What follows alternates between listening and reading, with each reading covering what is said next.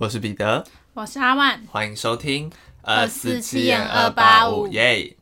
好，我来跟大家分享一些事。我先跟你分享一件事。好，你头发好乱，超级乱。还好吧，就就早上睡醒了。那不重要，一点都不重要。好，好，你要分享什么事？就是我最近，呃，我前前天刚去台中拍片，嗯，然后这次拍的主题蛮特别的，它是在讲生前告别式。嗯，在拍的时候就突然就意识到说，哎、欸，就想到说，生前告别式这件事，我自己会不会想做？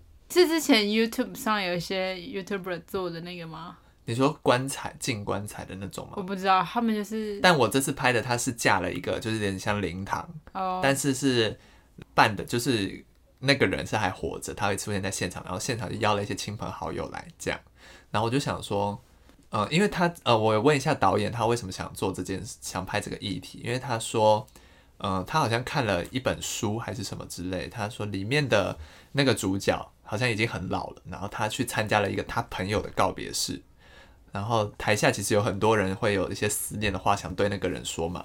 这时候这个老先生就觉得说，可是你们讲那么多他都没听到啊，嗯，所以他就觉得他自己要办一个生前告别式，就是你们这些人想讲什么我要听到，这样。然后我就觉得哦，很酷。那我就在想我自己会不会想做这件事。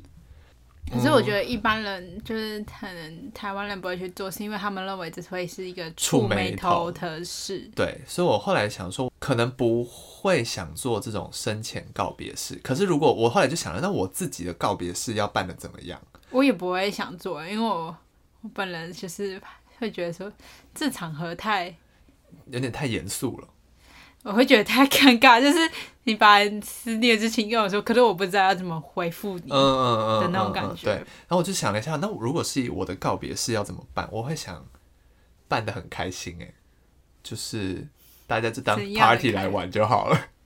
现场可能还有一些酒水可以让大家玩之类，我就觉得这个场合好像不一定要这么难过。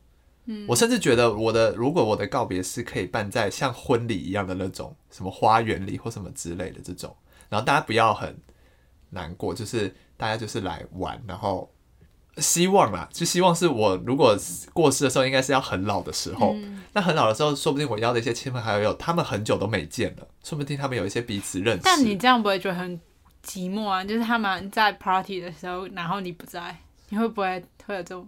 可是我相信，我相信是有鬼魂这件事嘛，嗯，所以我会觉得我会在现场看到他们，我看到他们很开心，我就很开心。对，我在后面偷拉他们的椅子，请不要造成人家困扰，直接帮他预约下一个告别式。对，但我觉得这个这个问题，就是一般我们认为告别式形式其实是有一个标准，有一个固定的，对，有一个规范在嘛，所以。要去撼动这个或去改变那个规范，我觉得其实是偏难了。对，但我觉得不是不可能，因为等到我们老的的时候，我相信很多的框架会被打破了，然后对。但但是这这个告别式要，虽然虽然如果我们两个可能我们内心都有心中想办的告别式，但这个真正做决定帮你办告别式的人其实是你的家人，所以其实后面还是要取决于他们。不是他们觉得你不要这样了，这太疯了，他也是不会帮你这样办。对啊，对。但我就是有最最想，就是觉得最容易达到，就是我不想要关在灵骨塔里，嗯，就是我想要去。外面 哪里都可以，就是可能树或是海里都可以，嗯，对。但我不想要关在那里面，嗯，可能有有感而发，是因为除了办，除了拍了这部片以外，更多是感叹生命的无常吧。就是近几年可能疫情，或是比如说像最近我们上集才提到最近很多地震或什么之类，嗯，会觉得说这件事死亡这件事情曾经离得很遥远，但现在好像没有那么远了。嗯，然后我就觉得，虽然还是会害怕，可是好像应该要有所规划，就可能显得比较没那么害怕。嗯，大概是我这两天拍片的一些小心得。哇，突然今天很沉重，严肃起来。对，但但这个其实只是主要想跟大家传达，就是说，呃，告别式这件事可以不用那么难过，嗯，就难过可以有，就可能大家大哭完，然后就开始大喝酒之类的，现场会很失控。对，所以感觉很戏剧化，对啊，就觉得还是要开开心心的完成这一切啊，嗯、我自己觉得，嗯，大概是我想分享的一些小小感触。那我要来分享，现在 在突然严肃之后，我要来分享我今天分要要讲的事情。没关系，没关系。不知道我有没有跟大家提过说，就是刺我有刺青那件事？好像没有。对，好像没有在节目里说过。反正因为我身上有一个刺青，然后是在腰上，不是很明显的位置。嗯、但是因为你知道最近夏天炎热，然后有比较多那种短版的上衣，服然后我刺青有时候会露出来。然后我就想到可以跟大家分享一个故事，就是呢，我在刺青的时候，我刺青好像我应该是在前年刺的，约莫可能是二十岁的时候，嗯哼，就跑去刺青了。那我刺青哦，我是没有跟任何人，我是没有跟家人讲的，我是自自己决定去刺的，嗯、因为我妈 强烈反对。他他跟我在我还没刺之前，他就跟我说不要去刺青，因为他觉得我会后悔。嗯。但但我我就是没有跟他讲，我还是去刺。叛逆女孩。对，就是我上大学有一些叛逆因子在作祟。可以讲一下我去刺青的情况。我不知道为什么刺青当天，因为刺青前天我非常紧张。哦，我也是。哎、欸，跟大家分享，我也有刺青。对对对。但你刺青是刺？我刺在手臂内侧。然后我那时候刺青当天，我是到新店去刺的，哦，很远呢。对，因为我跟我刺青师约约在，就是他的工作室在新店，然后我就早上提早两个两个还小时出门吧，我就去刺。然后因为很紧张，所以我前一天睡得很不好。嗯。然后刺青的时候，因为我刺到腰上，我必须得躺着刺。那我本人是一个很怕痒的人，然后刺的时候就一直有点是有点。觉得很不舒服，很痒，对，就觉得一直有点想要偷偷动一下，但又不能动，嗯，然后就觉得有点像是什么耐力训练。重点是刺青的时候，他是用那种牙医的那种，有点像牙医的那个光吗？嗯，但是它是强烈的。白光，嗯，就是你会刺到眼睛，真的非常痛，我有点想流泪的那种，因为他为了看清楚图案嘛，就是要刺的精准。然后我就想说，这好像那时候我就觉得，我感觉很接近死亡，你知道，因为那光刺到，我觉得我这下到底在哪？跑马灯已经出来了，哪个世界？我就觉得天哪！然后，而且刺完之后伤口非常肿，因为我有荨麻疹体质，所以。当时刺青师问我说：“哎、欸，你这个怎么伤口那么肿啊？而且花很久都没有消，然后就要站着，然后慢慢等，因为不能压到那个图案，就站着，然后等它消肿。然后我真的花了非常多时间在消肿。后来我想到是因为我有过敏体质，就是荨麻疹很严重，所以才会肿那么久。然后刺完我就走了。然后之后呢，过一年呢，一年多，我家人都还是不知道我有刺青。”有一次，我就觉得啊，可能这辈子，或者是等我结婚，我才会跟他们讲，就他们真的认为我是一个大人的时候，我才会跟他们讲。嗯哼、uh。Huh. 但后来呢，有一次我就意外的穿一个短版上衣，我就伸个懒腰，在我妈面前就露出来，直接就啪康，我妈就说。你 怎么会去刺青？但是幸好呢，那天我我爸也让他很生气，就两个人同时惹他生气，所以有分散一点，分散他的注意力，注意力，所以他后来好像就是也没有特别压起来，对对，就只是有一直时不时还是会念一下这样子。嗯、我就觉得说，对哦，被发现之后心里比较过得去，嗯、因为这是一个秘密。嗯。而且我刺球还不是那种黑色，我刺一个红色，没错，橘红，橘红色，有个有个条招摇。好，但那个对我来说，那个刺青有我自己的意义在啦，嗯、对吧、啊？到现在我也是没有很很后悔，我也没有后悔，对啊，因为我好跟大家分享，我的刺青是我送给自己的二十岁生日礼物，然后我我刺的图案是就是我们家的人。一人出一个几何图形，然后我把它组合成一个新的图形。这样，原本还想要刺一段话在那个图形旁边，结果我听到那个报价之后，就跟他说：“那那段话不用了，没关系，图案就好。”对，我我去刺的时候，因为是手臂内侧，然后加上是第一次刺青，所以他会倾向你不要看，就你不要看着那个刺青，就他在刺的过程。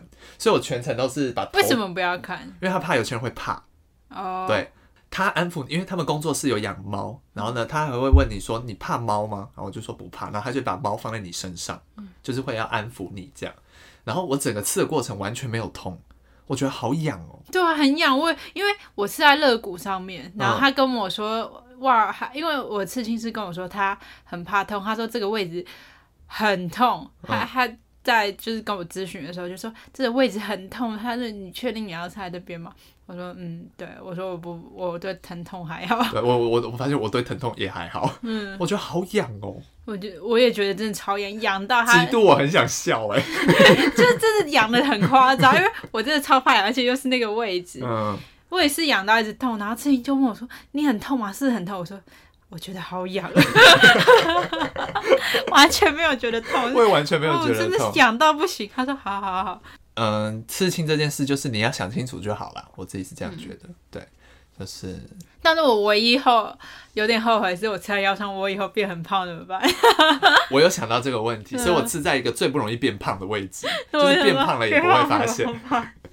这是个警惕啦，就是那个图案有天变形了，你就要意识到了。而且我记得我那时候是刺完复原贴了那个贴纸，贴一个月吧。都没有、哦，我没有，我好像一两天就就好了。因为我红红，因为我刺的是一个橘红色，哦、因为你还有打色上去，嗯、我是只有非常容易掉的颜色，所以它现在其实变比较淡。哦，我是只有线条而已，啊、所以还好。我刺完一次之后就就还好，就没有想说要再刺，因为我听说有些人刺青会刺上瘾，嗯，但我自己就还好，我刺完之后就就觉得不会特别想再刺第二个了。加上可能是要当演员这件事情，刺青对演员来说会比较不太好，限制，所以我就刺了一个很小的，就是那种可能贴个 OK 绷就可以挡起来的那种，嗯、或是用粉底液。对对对，也比较好盖。嗯，为什么会聊这个呢？是因为昨天我妈还问我说：“哎、欸，你是不是有刺青？刺什么图案？”然后我就跟她讲这样，她说：“哎、欸，她竟然也可以跟我聊这个，就是会。”但她后面补一句：“不要再刺了。”就是可以慢，这种事就是会慢慢讨论啦。嗯，对对对。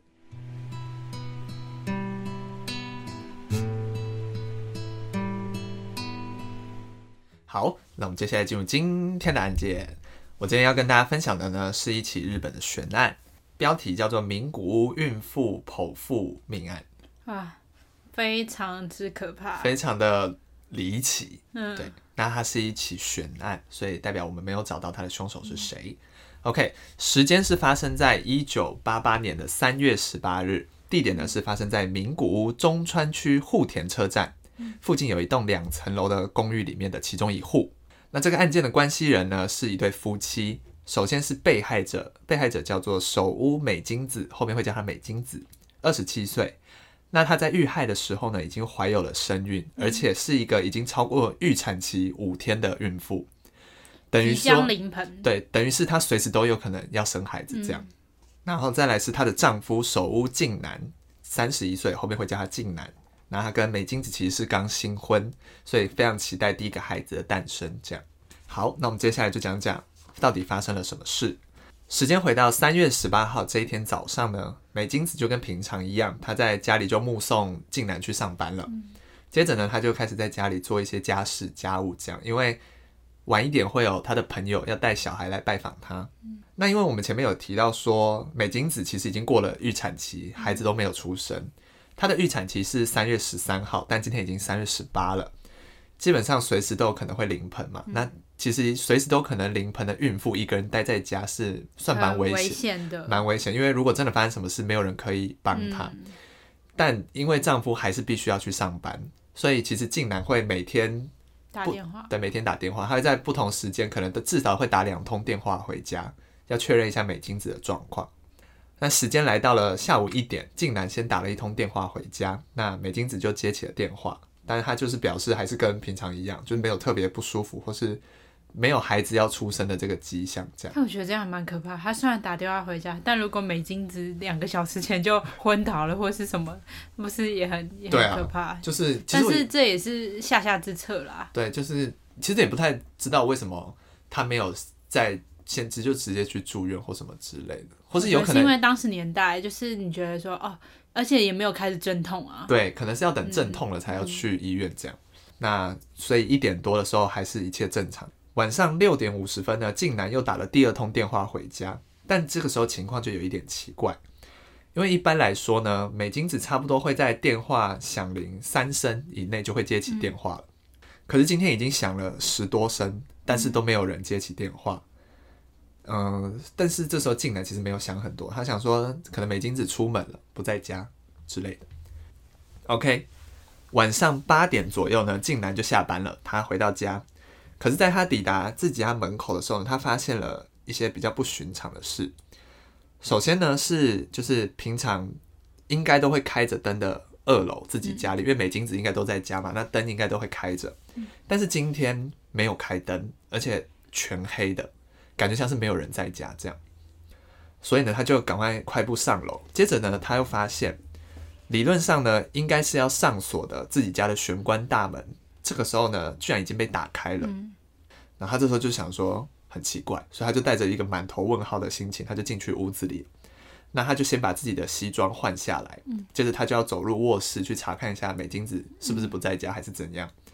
在他走进卧室的时候呢，他突然听到了婴儿哭泣的声音，他就想说：“哎，美金子生了吗？”就是而且怎么那么快就回来？不是要对，就不知道。反正他就想说：“嗯，所以是他。”已经临盆了，所以他需要送去送去医院或什么之类的嘛，嗯、所以他其实这时候是有点又惊又喜的感觉，因为第一个孩子出生了，这样，嗯、所以他就赶快把那个卧室的灯就打开，结果他就看到了这一辈子都不会忘记的景象，嗯、出现在他眼前的不是美金子抱着孩子就是喜悦的样子，美金子倒卧在血泊当中，而且他的身旁躺着一个刚出生、浑身是血的婴儿，这个时候才正在大哭。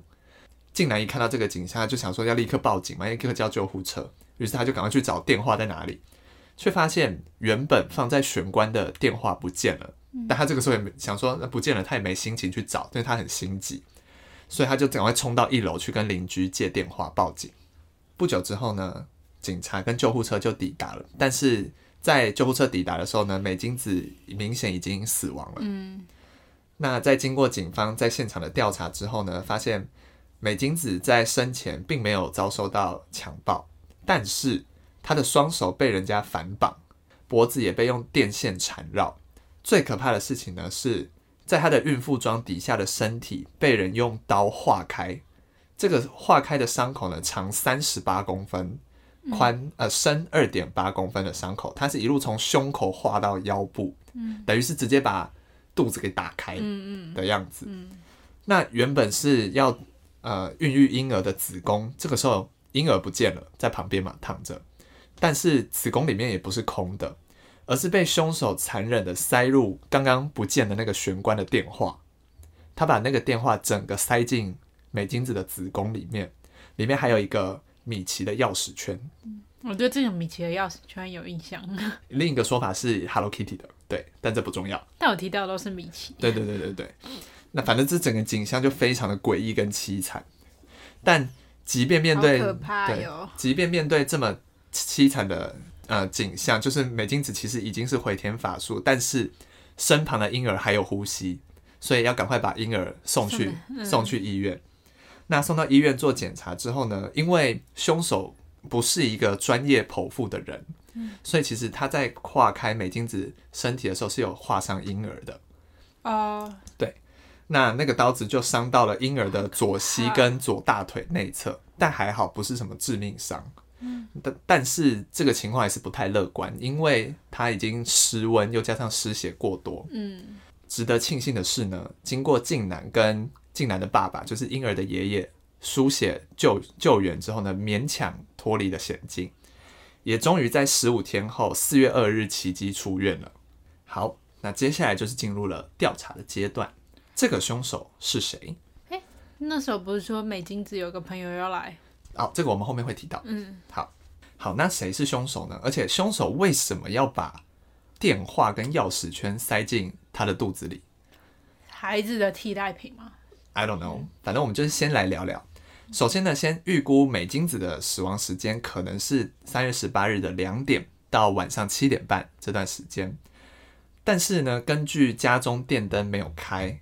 跟先前刚有提到，有一个朋友要来拜访美金子嘛，那他的朋友说他跟美金子聊到三点多才离开，所以我们就把这个时间缩短到了遇害呃美金子遇害的时间可能是下午的三点到四点这段期间，因为四点后照理说天色暗了，美金子就会把家里的灯打开，但是他没有打开，所以他可能是在天还亮着的时候遇害的。所以言下之意是前脚美金子的朋友刚走，可能凶手就埋伏就进去了。对对对，好。那在这整个现场其实没有留下任何的指纹，那有没有东西不见呢？只有美金子的皮包不见，但是其他家中的现金全部都还在。不是为了钱。对。对那可是美金子她也并没有被强暴的迹象，等于也不是为了色。嗯。那就就有点不太懂，凶手不是为了钱，不是为了色，那他到底来干嘛？仇。就不知道。对。好，现场也没有跟犯人有打斗的痕迹。嗯，唯一留下的线索是一个二十五厘米的鞋印。嗯，那这双鞋是属于韩国或台湾制造的一个翻版的名牌鞋。嗯，但就这样，没有任何其他线索。那我们再检查了一下大门，刚说玄关的大门是打开的嘛？那这个大门的门锁也没有破坏的痕迹，那就表示是美金子帮犯人开的门，有可能是这个可能性。但这一点很奇怪，因为其实美金子这个人，他平常是比较谨慎在做事的人。嗯、例如说呢，比如说信箱里有信来之后，他就会立刻去把信打开来检查，或是比如说，呃，碗水槽里有脏的碗盘，他就会立刻去洗的这样子的一个个性的人。但是案发的这一天，其实下午四点左右是有邮差送信来的。然后直到了事发之后，那个信都还在信箱里，所以代表这段期间美金子已经遇害了。而且水槽里就是刚才招呼前脚刚走的朋友的也都没洗，对，所以这点其实跟美金子平常的行为很不一样，表示她其实已经遇害了。那因为没有很多其他的线索，所以他们只能先怀疑第一个发现的人就是她的丈夫，静男。有几个原因，首先是其实邻居指出说，这对夫妻常常有口角，嗯，再加上案发那一天，静男回到家之后呢，其实他已经意识到情况有点怪怪。对，从刚刚听起来就很奇怪，他为什么先放西装，对，而不是先去看妻子？对，其实他其实可以先再多走一点路，先去卧室看看妻子，嗯，但他选择。先去换下西装。但我觉得跟民族的那个，对对对，日本人，对我我我刚刚想的是可能口角，但是哪对夫妻不会有口角嘛？嗯、所以我觉得这还算正常。换西装这件事，我觉得那就是一个习惯。嗯，对，因为他其实觉得怪怪的，但没有料想到会是这种事。嗯，所以我自己觉得是还好，而且再加上一般凶手行凶之后不会做那么多多余的动作，就是不会还把，比如说他是杀死了美金子之后，他不会还把。婴儿取出来，还塞东西进去他的身体里，这个举动就会有点像是他想要让美金子死亡，但想要孩子活下来。嗯，就这一连串的行动。而且此外呢，竟然在接受媒体访问的时候呢，有提到美金子很喜欢喝红酒，那他甚至还当着记者的面把红酒倒进美金子灵堂的一个酒杯里，就有点像是在作秀，嗯的感觉。人太多，对，就有被。被怀疑说，为什么他可以这么冷静的表演给媒体看这些事情？但是后来经过调查，其实静南的不在场证明是很明确的，因为他那时候就是在工作。嗯，好，那既然不是，哦，所以已经被排除，对，就被排除了。所以既然不是静南，那我们就要来怀疑另外一个人，就是来拜访美金子的朋友。嗯，那这个朋友呢，三十多岁，他那一天下午带着他的四岁女儿来拜访美金子。那一路待到了三点多就离开。那其实，呃，这整个过程就很单纯，因为也没有任何其他的可以怀疑他的点，因为你没有留下任何东西。嗯，所以整体来说，他的涉案率就不大。但是他有为警方带来新的线索。第一个是，他有跟美丁子有跟他说，他们家旁边现在是空屋，嗯，但是他就会时不时看到有陌生的男子出入那间空屋。再来是案发。当天三点左右，他们可能正正聊得很开心的时候，就突然听到自己家的门把被转动的声音，就是好像有人想要进来。但是美金子就想说，那可能是什么抽气风扇的什么声音之类，就没有想太多。那没过多久呢，这边就出现了一个关键的举动，美金子他没有锁门，然后有短暂的外出，因为他朋友要离开嘛，他就没有，他想说他就是到地下停车场送朋友离开，所以推断说凶手可能是在这个时候。闯进闯进美金子家，所以才会有门锁没有被破坏。嗯、对，所以这边来看，可能不是美金子帮凶手开的门，而是凶手趁美金子短暂不在的时候进来的。嗯、除了这两个人被怀疑之外呢，还有一个呃奇怪的人，但因为这两个人都被排除了嘛，所以我们后来就去调查那个奇怪的人。嗯、当天呢，其实有很多人指出说有一个可疑的男子出现在附近。嗯、首先是当天三点左右呢。一楼的邻居说，有一个中年人、中年的男子来问他说：“你知道中村住在哪吗？”但是这个地方这栋楼没有人叫中，没有人叫中村，所以那个邻居就立刻关上门，就说不知道，然后就关上门。那这一点其实这样听起来好像还好，可是可疑的点是呢，呃，如果说你来到一个陌生的大楼，你可能要问一下中村是谁，你可能会就离门口最近的那一栋问嘛，那一户来问，但是他却选择了。嗯、呃，公寓停车场旁最隐秘的角落的这一户来问，嗯，对，所以那个邻居就觉得说，他应该不是想问路，他应该是想要假借问路的情况，偷偷看一下这个房子里面长什么样子。嗯、此外呢，也有两个小学生在目目击说，案发当天大概四点半左右，有一个可疑的男子出现，那他大概是三十七、三十八岁这样，身高一百七十五公分左右。戴着眼镜跟贝雷帽，身穿黑色的外套。那他的行为诡异的地方是，他会一直想要偷看这个房子里面长什么样子，而且还时不时用手遮住自己的脸，就很像不不想被别人看到的样子。那在晚上七点呢，另外一个小学生也在案发公寓附近发现一个身形跟身着都类似的人，在这个地方徘徊了十分钟左右就离开了。可是警方最终都没有找到这个男子的真实身份。这样，警方其实一开始也有怀疑说，这个嫌犯是不是具有一定的医疗知识？嗯，因为犯人要很轻易的割开肚子，然后甚至有剪了脐带，才能让这个婴儿在旁边可以自主呼吸。这样，嗯，但是经过医生的判断，犯人的手法跟专业的还是有差，所以可能比较像是碰巧。才这样子，他可能有一点点知识，但不是那么专业的人，所以这个范围又又被扩大了。好，那由于现场没有可疑的车辆，加上附近又临近近铁户田站，近郊铁路应该可能是走路。对，所以推哦推估他可能搭了列车离开了。所以警方就把这个搜索的范围扩大到这个铁路的全线的大阪府跟奈良县。那这总共抽查了一千名可疑人物。可惜最终还是没有任何收获。时间来到了隔年，在案发现场附近又有一个孕妇被一个可疑男子跟踪。嗯，然后这个男子就跟到他家门之后呢，就执意说要这个孕妇开门，他说有东西要给他看。但这个女的就吓到不行嘛，这孕妇就吓到不行，就没有不就不给他开门这样。然后就发现说这名可疑的男子跟当年的犯人特征很类似。嗯。但是，就只有这样，就只是类似，就没有任何的证据说这两起案件是有关联的，所以这个线索就又断了。嗯、那最后，警方只能推断，杀害美金子的这个犯人呢，应该一开始进入是想要抢劫，嗯、但是不知道为什么，他突然对可能怀有身孕的美金子产生了某种变态的好奇心或什么之类，才转而有了行凶的念头。可是因为到现在都不知道这个凶手是谁，所以只能这样子推断。那最后其实总共动员了超过四万名的警力，还是一无所获。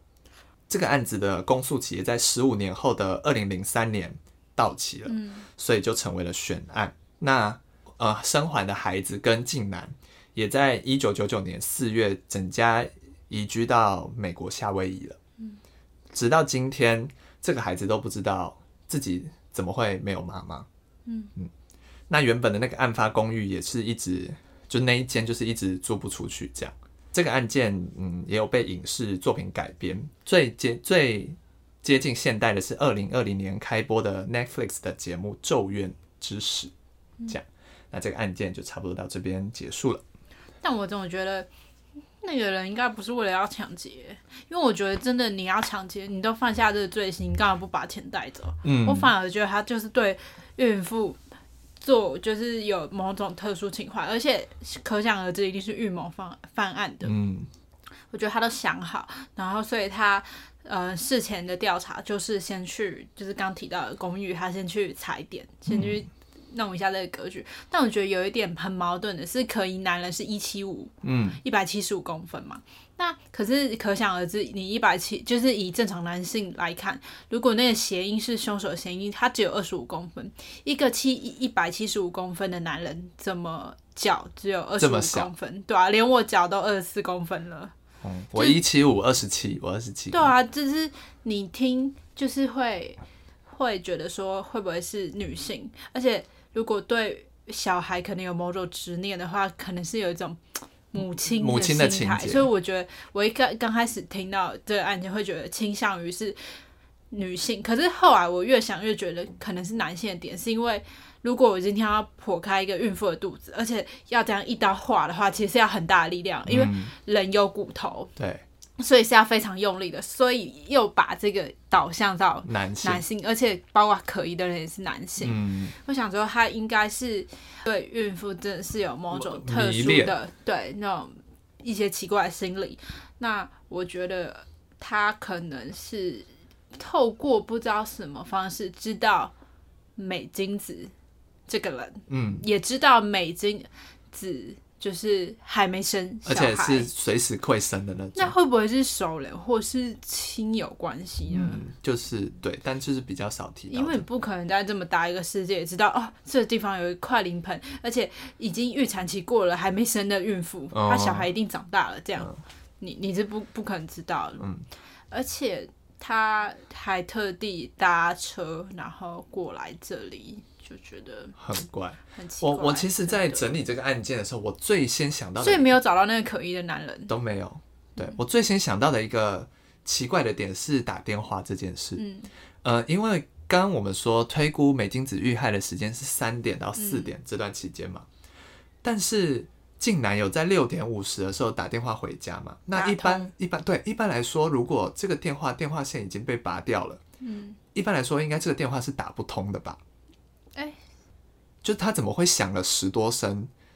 就是他有通，然后响了十多声。这如果说照理说美金子已经遇害，那这个电话是不是已经在美金子身体里？除非是他连电话线都没有拔，直接塞进美金子身体，等于他还在美金子身体里响。唯一可能是这个可能性，呃、或者是凶手没有离开呢？当然是对，也有可能是凶手没有离开，嗯、或是他塞入电话是在竟然打了最后一通电话之后，等于是。七点到八点这段时间，可疑男子才离开。嗯、所以刚就有说，案发后的七点多的时候，有小学生目击有一个可疑男子在这附近徘徊。所以说不定他不是在三四点杀完美金子离开后又回来，而是他一直待在那里。我在想一件事，他一开始没有想到要把电话塞进去。嗯，可是呢，因为那个静男打电话来，他想到啊。电话在响，嗯，会被会不会被人家注意到？哦，这家电话为什么一直不接？明明里面应该有孕妇在，所以他惊慌了，所以他把电话拔掉塞进去，哦，有可能。而且电话电话塞进去是，我觉得就是因为怕有有人打架，嗯，因为我忘记我们之前有讲一个案件，他也是把电话拔掉了，好，哦，也是日本的悬案，他也是把电话处理掉了。嗯，但另外一个可疑点就是钥匙圈，为什么？为什么要塞钥匙圈？钥匙圈是没有带附带钥匙的吗？好像没有，我记得没有。就是 why？为什么？为什么？为什么要塞钥匙圈？我觉得我们很难去，因为我们不是真正的心理学家，所以我们只能以我们一些常理来判断。我在想，这个钥匙圈是不是一个要怎么形容？就是我把小孩拿出来，可是我今天要拿一个。类似于一个玩具，对小孩替代品，再把它一个象征再进塞回去的概念，有点像是一种恶趣味，嗯的感觉，嗯、对，所以就是它就是一个悬案，哎、嗯，好可怕，对啊，我也觉得很可怕。你刚刚讲到那个形容那个尸体的样子，我觉得很很可怕，对啊，眉头皱起来。希望，但我觉得他的孩子应该或多或少会知道。自己是怎么出生，跟会会知道啊，对对对，因为这个这个案件太蛮轰动的，对，对，是希望他不要有太多的心理压力或什么之类的。嗯，但我觉得真的最该万死的就是那个凶手啊，对吧？对啊，甚至还逍遥法外，对啊？好可怕啊！真的超可怕的。唉，到底为什么要这样啊？我们要是知道，啊、就可能去犯案了。真想知道他们到底在想什么。对啊，好吧，那今天的节目就到这边结束了。我是彼得，我是阿万，我们下次见，拜拜。拜拜。